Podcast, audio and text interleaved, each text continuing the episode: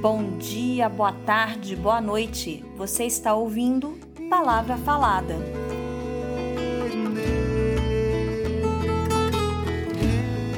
Eu sou Maurílio Rocha. E eu sou Mariana Muniz, e nós somos professores do Departamento de Artes Cênicas da Escola de Belas Artes da UFMG. Palavra Falada é um podcast no qual estudantes da graduação em teatro da UFMG leem teatralmente textos literários que eles mesmos escolhem. Opa, chegamos ao nosso oitavo episódio. Estamos aqui hoje, dia 29 de maio. A gente começou essa temporada lá no início de março. Tanta coisa aconteceu e tem sido um sucesso. É muito gostoso para a gente fazer, é gostoso para os alunos fazerem. E a gente tem tido um retorno muito positivo de quem está escutando, com mais de 1.200 audições e a gente nem tanto primo assim tem, né, Maurício? então acho que a gente furou alguma bolinha, pelo, pelo menos da família. E vamos começar com o Maurílio Rocha cantando e tocando na ribeira desse rio que faz parte de um conjunto de poemas do Fernando Pessoa chamado Cancioneiro e que foi musicado pelo Dori Caymmi.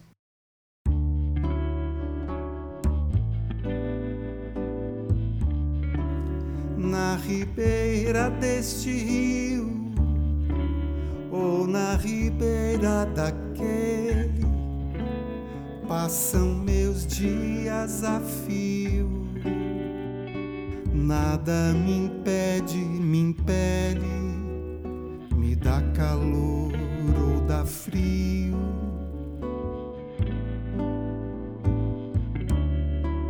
Vou vendo o que o rio faz, quando o rio não faz nada, vejo os rastros que ele traz sequência arrastada do que ficou para trás. Vou vendo e vou meditando, não bem no rio que passa, mas só no que vou pensando que o bem é que faça eu não ver que vai passando.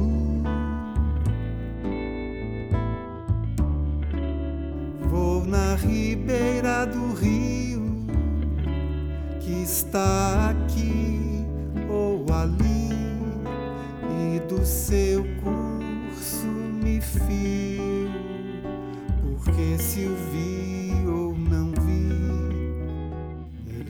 passa e eu confio.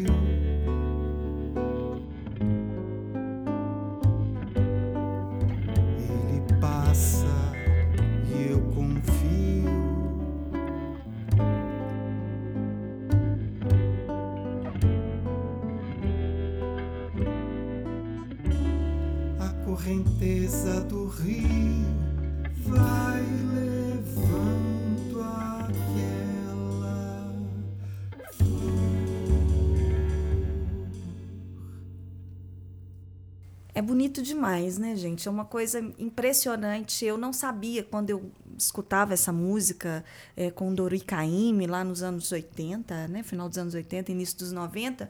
Eu não sabia que era um poema do Fernando Pessoa e sempre me impressionou muito essa letra. Eu falava, nossa, mas que letra mais diferente, que coisa maravilhosa. Soube recentemente que era um poema do Fernando Pessoa e ficou lindo na voz do Maurílio, né? Apesar de que eu sou super suspeita para falar. Valeu, Mari.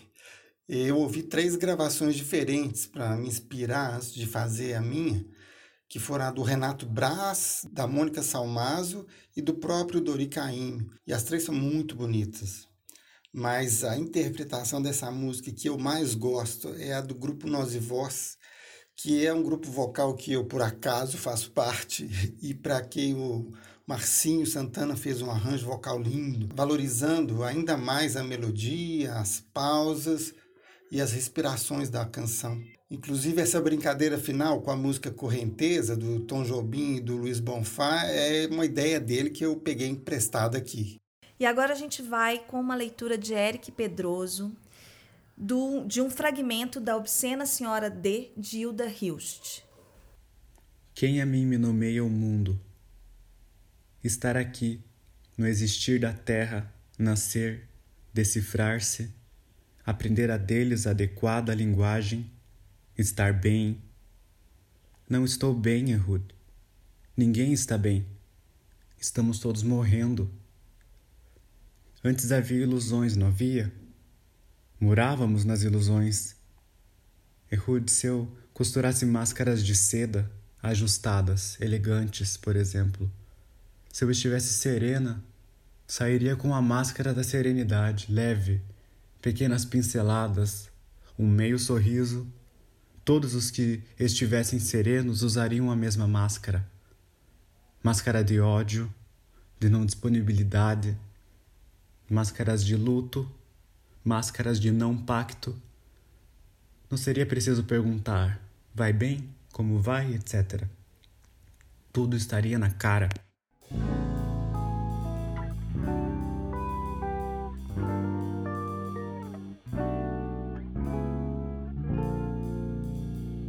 Muito bacana. E que eu achei impressionante é a atualidade desse texto. Coisa recorrente, né, Mariana, nesse podcast, textos escritos em outros contextos completamente diferentes do que a gente está vivendo agora com a pandemia, o uso de máscaras. Vem esse texto dela ressignificando essa questão da máscara, né? E foi muito bem lido pelo Eric. O Eric tem contribuído muito com a gente nesse podcast, tem sido um super parceiro, fazendo toda a divulgação, colocando no IGTV, tem sido super parceiro e eu gosto muito de ouvir o sotaque dele do Paraná. Né, num, sotaque, num podcast tão mineiro, vi esse sotaque diferente, acho que dá uma diversidade muito gostosa. E agora a gente vai passar para Laura Lopes lendo um poema sem título de Manuel de Barros. A maior riqueza do homem é a sua incompletude. Nesse ponto, sou abastado Palavras que me aceitam como sou, eu não aceito. Não aguento ser apenas um sujeito que abre portas, que puxa válvulas, que olha o relógio, que compra pão às seis horas da tarde, que vai lá fora, que aponta lápis, que vê a uva, etc, etc. Perdoai, mas eu preciso ser outros. Eu penso renovar o homem usando borboletas.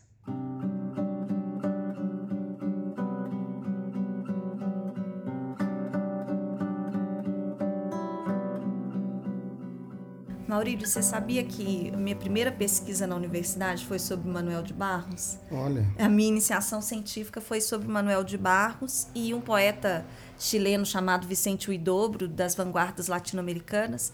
E é muito interessante porque o Manuel de Barros tem essa característica de querer reinventar, né? Reinventar a linguagem, reinventar o, o homem. E, e a poesia dele é tão direta, é tão acessível, ela, sei lá, ela vem com um gosto de terra, ela vem com memória de infância. Eu acho que a Laura trouxe tudo isso para a leitura. Eu adorei o, o, verso que fala: uma palavra que me aceite como eu sou, eu não aceito. E lembra aquela frase que eu jamais entraria em um clube que me aceitasse como sócio. Que, que é, é do Groucho Marx. Eu amo essa frase. Agora, saindo dos estudantes, Vamos ter a participação super especial do nosso querido Cacá, professor Carlos Falsi, da Escola de Belas Artes. Vai ler um fragmento do Dicionário de Lugares Imaginários, de Alberto Manguel e Gianni Guadalupe. São lugares que só existem na literatura e por isso mesmo são reais. Esse lugar se chama Colhedores de Balões. País situado entre acima e abaixo e rutabaga. Principal produto do país, os balões de todas as cores enchem o céu no final do verão. Balões de pêssego, melancia, pão de centeio e pão de trigo florescem, além de balões de linguiça e de costeletas de porco. A colheita é feita por pessoas em pernas de pau. Se caírem, os balões as mantêm flutuando até retomarem o pé. Às vezes, acontece de um colhedor cantar com tanta alegria que fica leve demais e é levado pelos balões. Quando terminar de cantar, seu coração ficará pesado e ele cairá em suas pernas de pau novamente. Na fronteira desse país encontra-se o lugar onde são feitos os palhaços de circo. Eles são cozidos numa variedade de fornos, longos para os palhaços compridos, curtos para os palhaços pequenos. Quando está cozido, o palhaço é tirado do forno e encostado numa cerca, tendo o formato de um boneco branco com boca vermelha grande, até que chegam dois homens. Um deles joga sobre ele um balde de fogo branco, o outro sopra nele um vento vermelho. O palhaço ganha vida imediatamente e começa a fazer estrelas na pista coberta de serragem junto à cerca. Esse lugar existe num livro chamado Rutabaga Stories, do Carl Sandburg, e foi escrito em 1922.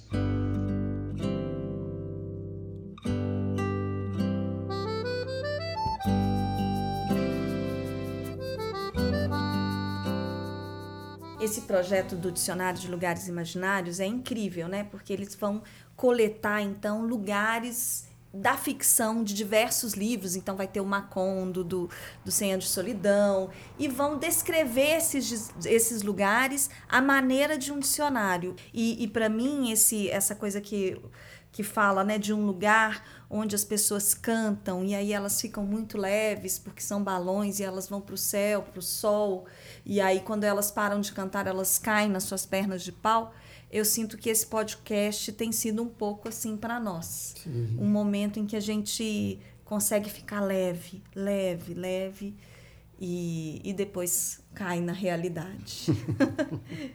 e agora vamos ter também uma participação super especial de um nosso querido ex-aluno, Odilon Esteves, que é um grandíssimo ator e que tem um trabalho lindo de contação, na verdade, de leitura de poemas no YouTube, mas também em outras redes sociais.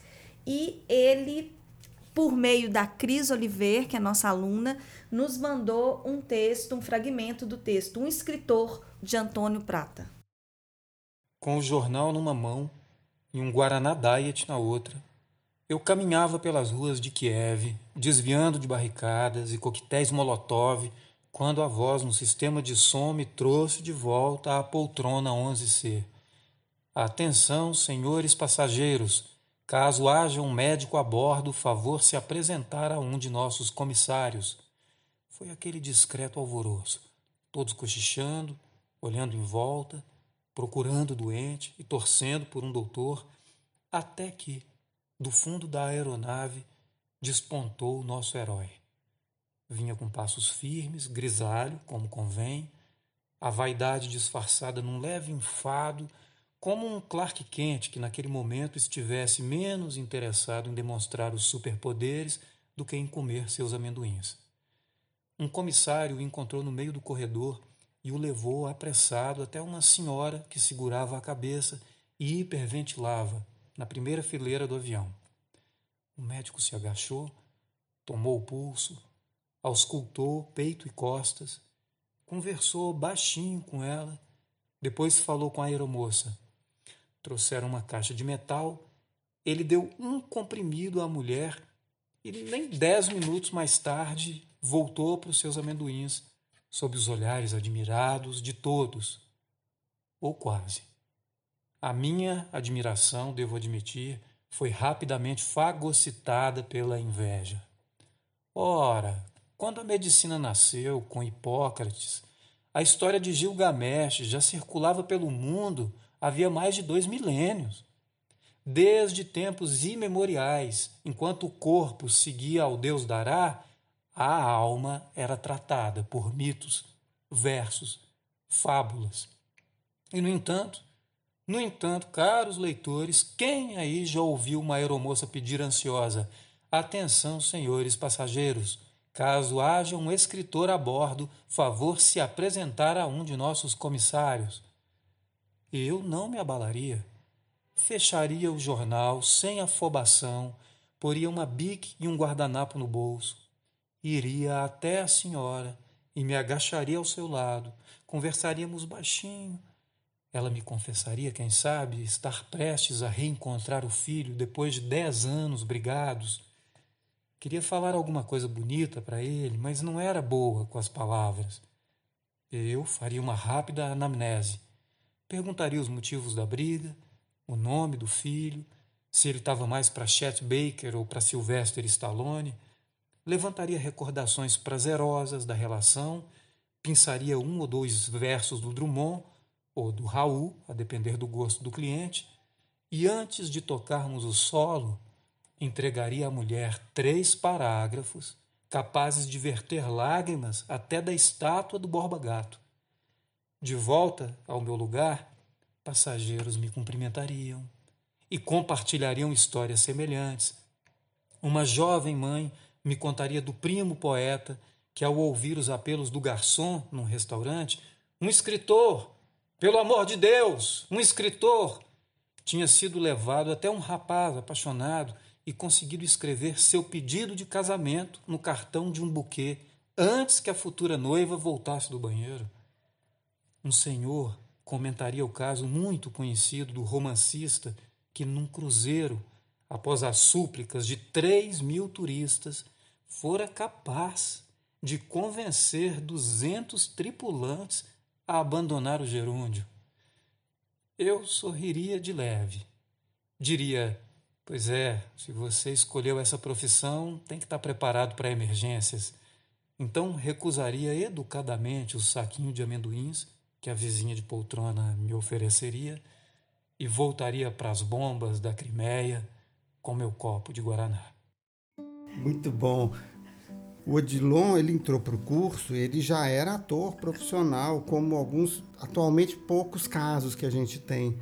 E é tão, é tão bom quando a gente tem essa mistura de estudantes completamente iniciantes com já atores profissionais. Acho que essa troca é importante no curso. E é muito legal, né, gente? Que bom que existe a literatura e que bom que existe o humor. Como o humor é importante, né? Como o humor revela é, é, é, questões que a gente nem sabia que tinha, né? Porque eu vou te falar a verdade, eu também tenho essa inveja quando alguém fala, por favor, um médico, eu falo assim, poxa, eu não sou médica. Queria ser, se alguém falasse, por favor, uma atriz, aí você vai lá e faz um monólogo, e o pessoal dorme, né? Fica bem tranquilo no avião. É muito interessante essa, essa. Quer dizer, o Antônio Prata é um super escritor. Para mim, ele é um dos melhores escritores de humor contemporâneos. E esse, essa crônica, esse conto em específico, é muito bacana.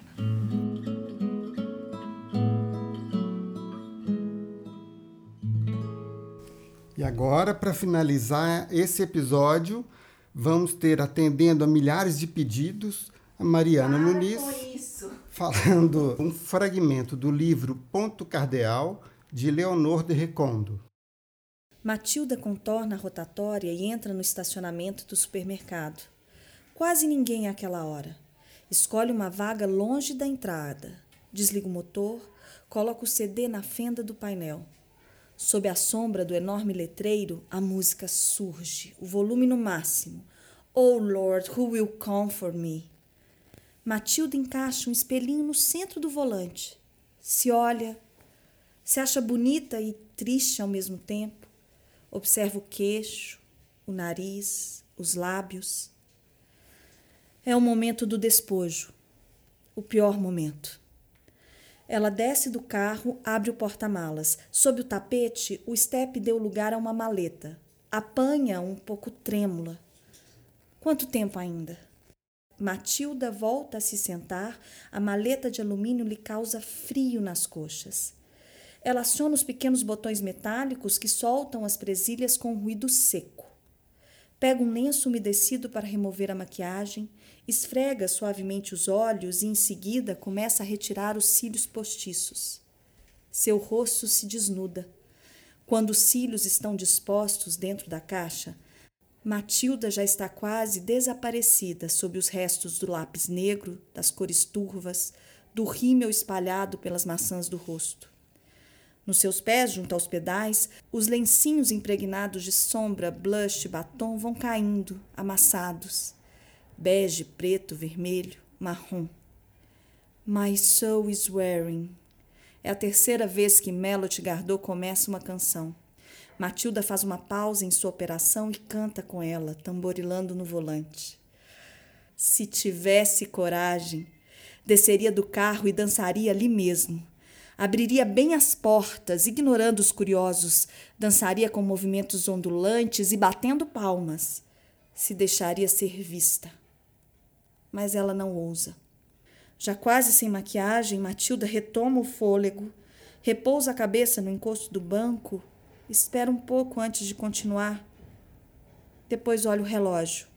São 20 horas e 17 minutos. É preciso voltar. Então, meticulosamente, ela retira todos os resquícios de maquiagem do rosto. Transpira, as têmporas queimam. Retira os grampos e a rede que prende a peruca. Acomoda a cabeleira em seu estojo, verifica os olhos e a boca no espelho. Tudo está virgem. Os restos de base desapareceram. Agora ela tem de tirar a roupa e botar os trajes de esporte. É obrigada a fazer uma contorção para tirar o vestido de seda. A calcinha e a meia calça se enrodilham nos tornozelos. Lauren está completamente nu. Ele apanha a mochila no banco de trás e a coloca no do carona. Vasculha lá dentro, tira um calção, uma calça de abrigo, uma camiseta e um tênis. Tem pressa. O carro está repleto de peças de roupa, de lencinhos usados. Um caos que reflete sua desordem interior. Irritado por ter tirado seus trajes de luz, Lauren volta à sombra. Se veste, se crispa. Arruma tudo o que tem de ser arrumado dentro da maleta que voltará para o seu refúgio no porta-malas sob o tapete. Vai lhe restar apenas a mentira. Poucos minutos depois ele está pronto. Da desordem já não se vê mais nada. Ao dar a partida no carro, ele corta a voz de Melody Gardot. O rádio despeja agora as últimas do noticiário. Ele precisa se concentrar, a casa não fica longe. Tem pouco tempo para se acalmar, para, para esquecer os momentos de alegria, Cíntia e as amigas do Zanzibar, a música e a seda. A realidade são as notícias da tarde, a previsão do tempo e os informes publicitários. Lauren está apenas a algumas quadras de casa. Ele diminui a marcha inspira profundamente. Eu sou Lauren. Fingir. Dobra à direita, o portão se abre. O automóvel avança com o ruído dos pneus sobre o cascalho. Ele para, puxa o freio de mão e ainda espera mais um pouco. Nesta hora, o que ele gostaria era de se fundir ao tecido sintético do banco, desaparecer, já que Matilda não está.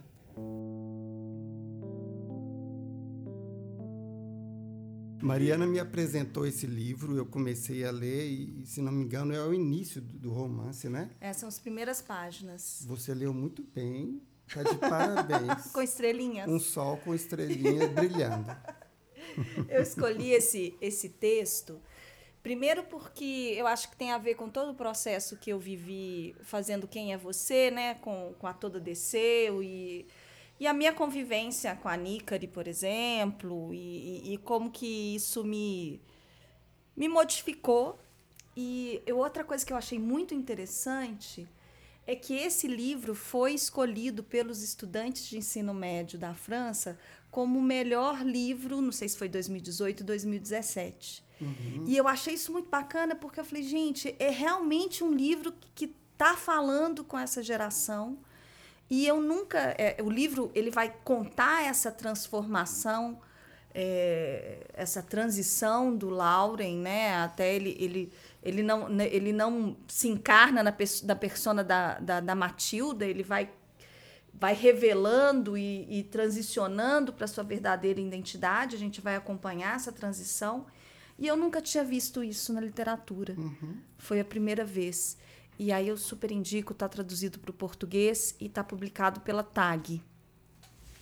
Ok, então acho que a gente teve textos incríveis, é, muito bem lidos por todos. E, e, com isso a gente encerra essa primeira temporada do nosso podcast, esperando que a Netflix faça renove o nosso contrato para a gente poder fazer a segunda temporada. A gente agradece demais todos que participaram, todos os estudantes que ajudaram na divulgação. E, e os ouvintes, obviamente. É claro, claro os ouvintes. Saber que vocês estavam ouvindo fez toda a diferença. E é isso, né? A gente vai encontrando outras formas de se expressar teatralmente enquanto a gente não pode conviver nessa presença física.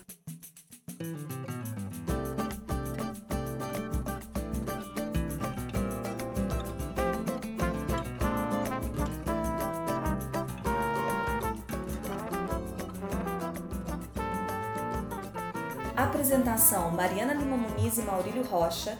Produção: Mariana Lima Muniz. Edição: Maurílio Rocha. Trilha sonora: Maurílio Rocha. Divulgação: Eric Pedroso e Arte DJ. Sigam a gente nas redes sociais e nos escutem todas as semanas no Spotify ou no seu tocador de podcast preferido.